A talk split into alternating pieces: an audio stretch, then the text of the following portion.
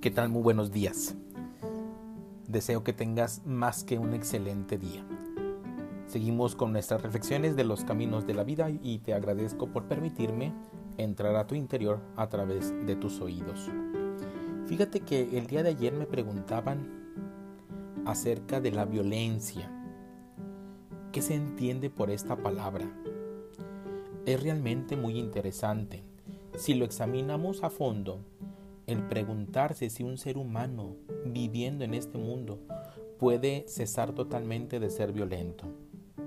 Las sociedades, por ejemplo, las comunidades, han tratado de no matar, por ejemplo, animales, personas.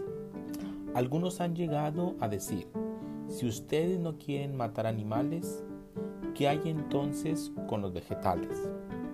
Uno puede llevar esto a tal extremo que dejaría de existir. ¿Dónde se traza el límite?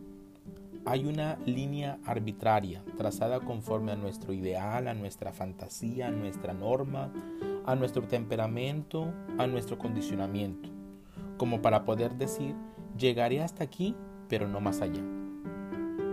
¿Hay acaso diferencia entre la ira individual con su acción violenta por parte del individuo y el odio organizado de una sociedad que engendra y forma un ejército para destruir a otra sociedad? ¿Dónde, en qué nivel y qué fragmento de la violencia están ustedes discutiendo?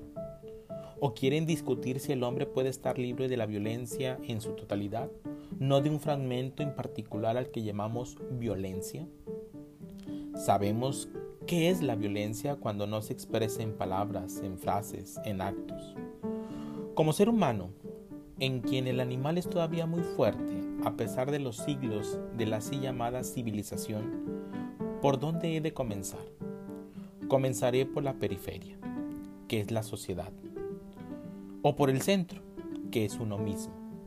Usted me dice que no sea violento, porque ese es algo muy terrible, muy temeroso. Me lo explica con todas las razones, y yo veo que la violencia es una cosa terrible en los seres humanos tanto la violencia externa como la interna. Y me pregunto, ¿es posible poner fin a esta violencia?